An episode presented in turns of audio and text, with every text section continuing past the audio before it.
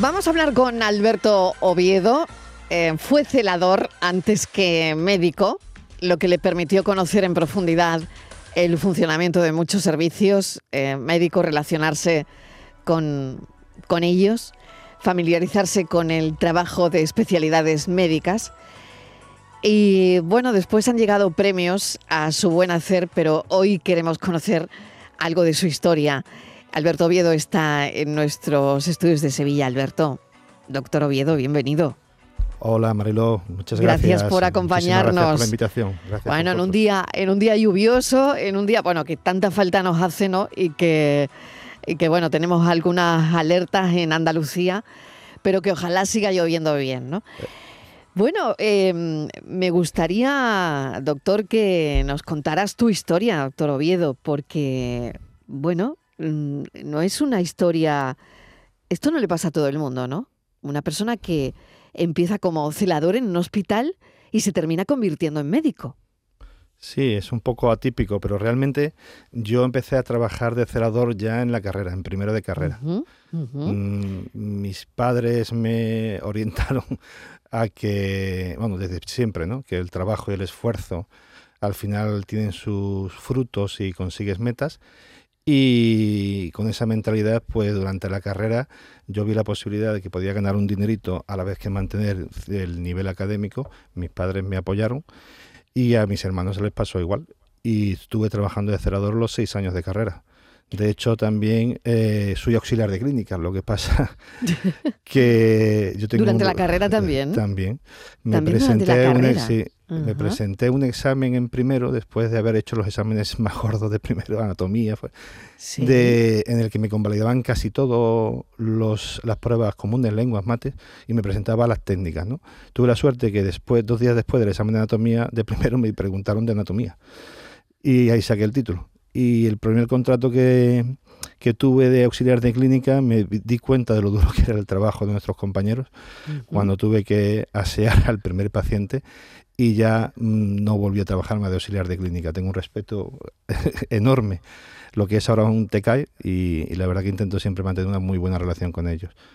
Fíjate qué importante, doctor Oviedo, qué importante es todo esto, ¿no? Eh, aprender, bueno, de esos otros sanitarios que, que, están ahí y que su trabajo es vital, e, es, fundamental, tanto como el de un médico esto, eh, la gente debe entender que esto es una cadena y mm. la fuerza de la cadena es tanto como el eslabón más, más débil.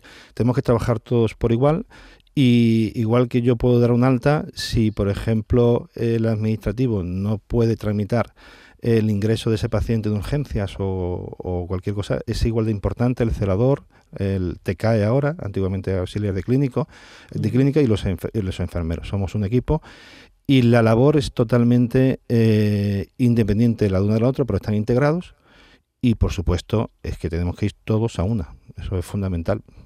Hmm. Esto que, hizo tu padre, ¿no?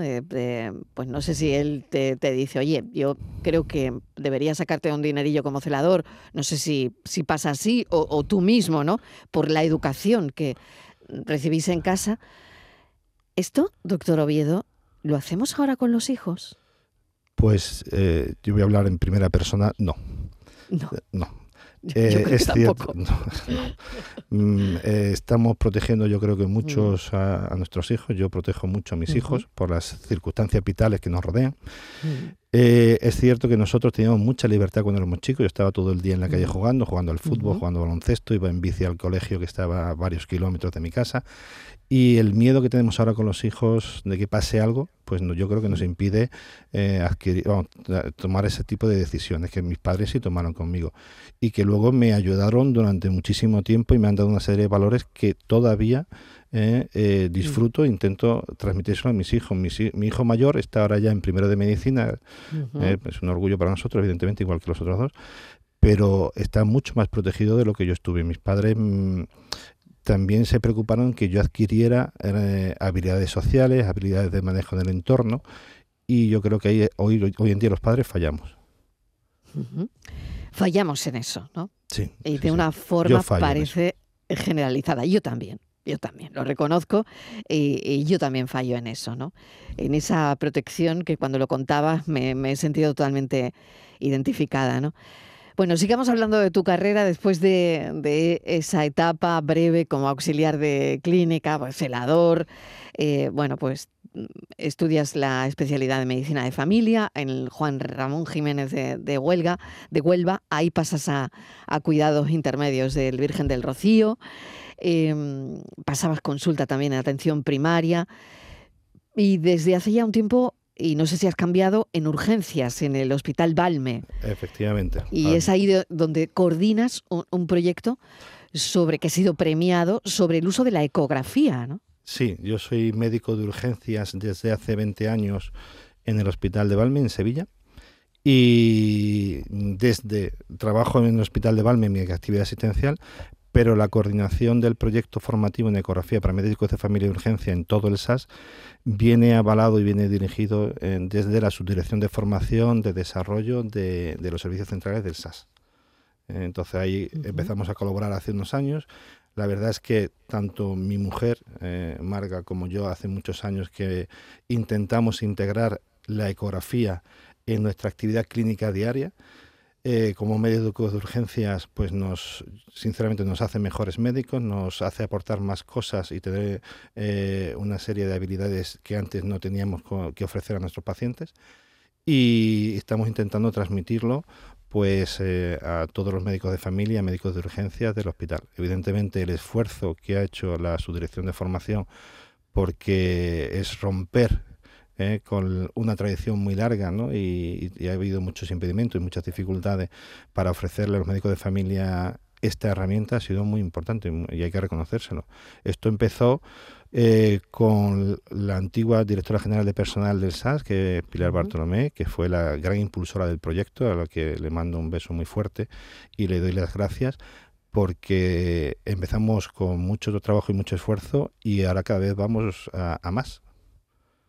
A más, a más, claro. A más, a más. Bueno, ¿y cómo te adaptas a estar todo el día en una urgencia, a situaciones de emergencia? a la alta presión eh, que se vive en, ese entorno, ¿no? en el entorno de, las guardias de, una urgencia? Pues eh, normalmente yo, mi opinión personal es que todos los que trabajamos en urgencias, como dice, decía un familiar mío que falleció, tenemos un pajazo dado. Es, eh, tenemos que tener una personalidad un poquito determinada. Eh, yo creo que... Hay... No sé si impulsiva. Hoy que Efectivamente, eh, os he estado escuchando y me he sentido totalmente identificado con los impulsos. Claro. Es cierto, eh, dentro de que hay... Porque a veces un paciente no sale adelante si uno no tiene ese impulso de, en un determinado momento, ¿no? En una determinada situación. Hay que tener primero mm. las habilidades, las competencias necesarias y luego confiar en ti mismo, porque hay veces que en situaciones de emergencia, en cuestión de pocos minutos, puedes tener eh, la posibilidad de salvar la vida o haber perdido esa posibilidad. Y eso hay que mm, tenerlo claro. Y convivir con eso a diario, pues hay gente que les puede hacer mella. Yo llevo ya muchos años trabajando en urgencias, mm, tengo compañeros magníficos y que sobrellevan esta presión muy bien. Yo para mí, eh, para llevar esta presión, para mí es fundamental mi familia. Eh, el apoyo en la familia, llegar a casa, desconectar, estar con mis hijos, con mis padres, luego con mis hermanos, me hace desconectar por completo. Y luego tener hobbies, ¿no? Yo creo que tener hobbies te, te hace evadirte de este tipo de presión. Eh, yo tengo un problema, es que mi principal hobby es la medicina y está todo relacionado con la claro, medicina. Claro, pues, pues, ahí difícil, ahí difícil lo tienes, ¿no? Pero me, me, va de, me, va de hacer proyectos como este que estamos hablando. Como este de la ecografía. Eh, de la ecografía, otros que al final es por y para los pacientes. Efectivamente. Pero sales de la urgencia de alguna manera, ¿no? Me mm. concentro a hacer el proyecto, a buscar eh, material para los cursos o hacer, preparar el material audiovisual, hacer las charlas, lo que sea. Me va de por completo, aunque estoy trabajando al final en algo muy relacionado con lo que hago a diario es fundamental, es muy bonito. Luego, tiene mucha recompensa. ¿eh? Es cierto que la medicina de urgencias hay mucha presión, la gente lo conoce, todo el mundo lo sabéis, pero que luego la recompensa es muy alta. Este es la gran, eh, el gran enganche que tienes, como la descarga de adrenalina que te engancha a estas situaciones. Yo estoy hoy saliente de guardia, yo estuvimos de guardia en mi equipo en, el Balme. ¿Y cómo fue la guardia ayer? Pues como yo creo que como todos los hospitales de España en periodo de alta frecuentación. Exactamente. Bueno, ahora ha bajado algo, ¿no? Ah, está bajando. Ayer se notó, efectivamente, mm. ayer se notó mm. que ha bajado respecto a los días previos, pero es algo cíclico ¿eh? que viene por temporadas, lo sabemos. Y mm. yo creo que todos los estamentos que trabajamos en urgencias eh, intentamos ir a una para mejorar la, asistencia y la percepción del paciente en las urgencias que a veces no lo logramos, la verdad que lo lamentamos, pero que tengan mm. conciencia que trabajamos todos a una para mejorar la asistencia y su situación cuando están allí. Y luego todo el hospital van a la par. O sea, por ejemplo, el bloque quirúrgico está operando mm, eh, con mucha presión, intentan dar alta lo más precoces posible también para que haya más camas suficientes, eh, el bloque de medicina interna de la zona de cuidados paliativos de, pues está trabajando también muchísimo, respiratorio en plena época de virus respiratorio, imagínate cómo están. Entonces, yo creo que es todo el conjunto, ¿no? La dirección, evidentemente, es la que guía y coordina todo esto, sin, cuya labor esto no se podría hacer. Pero yo creo que, por lo menos en mi hospital, eh, se está ahora salvando los muebles muy bien, muy bien. Yo por hablo con compañeros de otros hospitales, llevo muchos años dando cursos por toda España y la verdad es que por lo que escucho eh, está, muy mal en otros sitios comparado con nosotros. Mm. Doctor Oviedo, lo entendemos al hilo de lo que eh, decías, ¿no? Al hilo de lo que estabas comentando. ¿Entendemos cuando vamos a urgencias la presión que tienen algunos médicos? Eh, yo creo que hay un porcentaje importante de la población que sí entiende la presión que soportamos. Y muchas veces nos dan apoyo eh, allí mismo ¿eh? y están horas esperando a que se resuelva su problema o que se les dé una salida al problema y nos dan su apoyo. Lo que yo creo que a lo mejor les cuesta más entender es que muchas veces nuestra labor no es diagnosticar todos los procesos de todos los pacientes que vienen en urgencia, sino más bien actuar de, de filtro, decir, bueno, pues esto sí necesita un ingreso porque necesita una actuación urgente, o esto necesita una intervención quirúrgica urgente, o esto se puede, por ejemplo, estudiar y valorar de forma ambulatoria, con pruebas ambulatorias, a través de consultas externas, o muchas veces el propio médico de familia, compañero médico de familia, lo puede manejar y lo puede llevar. Yo creo que esto a la población quizás les cuesta un poquito más. ¿Hay algún caso, me imagino que sí, alguna situación que, que te haya impresionado, porque eh, es verdad, es verdad que, bueno, hay como una especie de coraza que ahora te quería preguntar por ella, ¿no? ¿Cómo está esa coraza? Eh, y, bueno, es que mm, si no, no podríais trabajar donde trabajáis, ¿no? Si esta coraza se rompiera, ¿no? Pero eh, no sé si con todo lo que hemos vivido, ¿no? Hay un antes y un después a la hora de trabajar en la especialidad de bueno, en urgencias, ¿no? Pues sí, la verdad que durante la residencia tuve una mala experiencia con una situación de emergencia con un niño muy pequeño y son cosas que no se olvidan, ¿no? Luego, luego ya eh, durante mi ejercicio profesional, evidentemente, pues estamos trabajando en urgencias y, vas viendo cosas que, que, de mucho sufrimiento, ¿no? Mucho sufrimiento por parte de pacientes, por parte de familiares, de cuidadores y evidentemente esto pasa factura. Y yo creo que para sobrellevar esto lo que hemos hablado antes, ¿no? el apoyo de tu familia, de tus compañeros eh, y tener hobbies que hagan que cuando salga puedas eh, desconectar un poco es fundamental.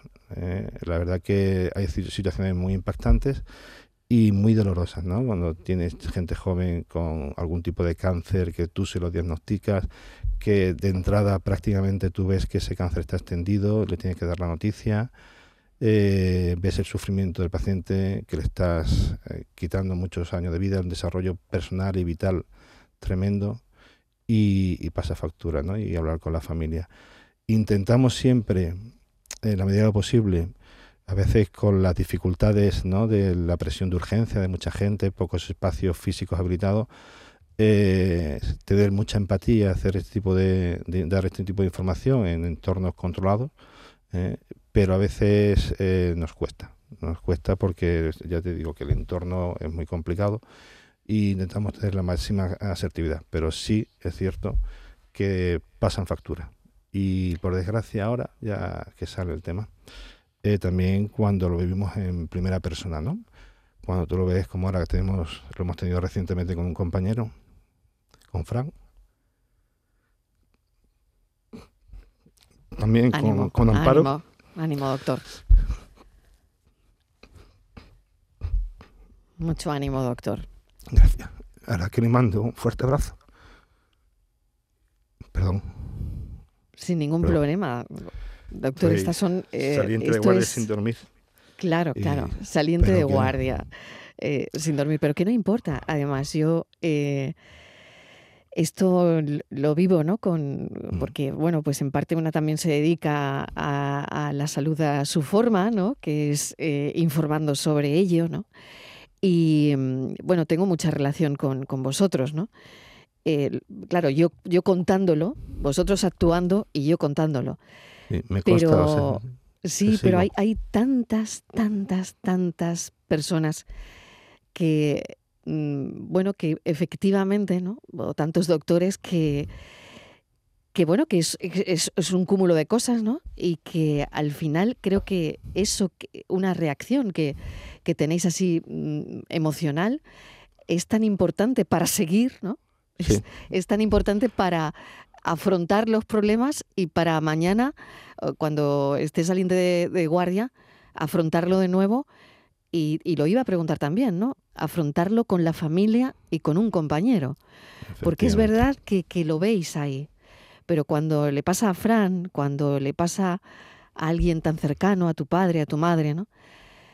pues es como, no sé, eh, no, sé si es como que se, la reacción se multiplica, ¿no? Efectivamente. Y luego ya es, exponencial porque sale a la luz todo lo que hemos ido asumiendo, acumulando, acumulando efectivamente durante mucho mm. tiempo, ¿no?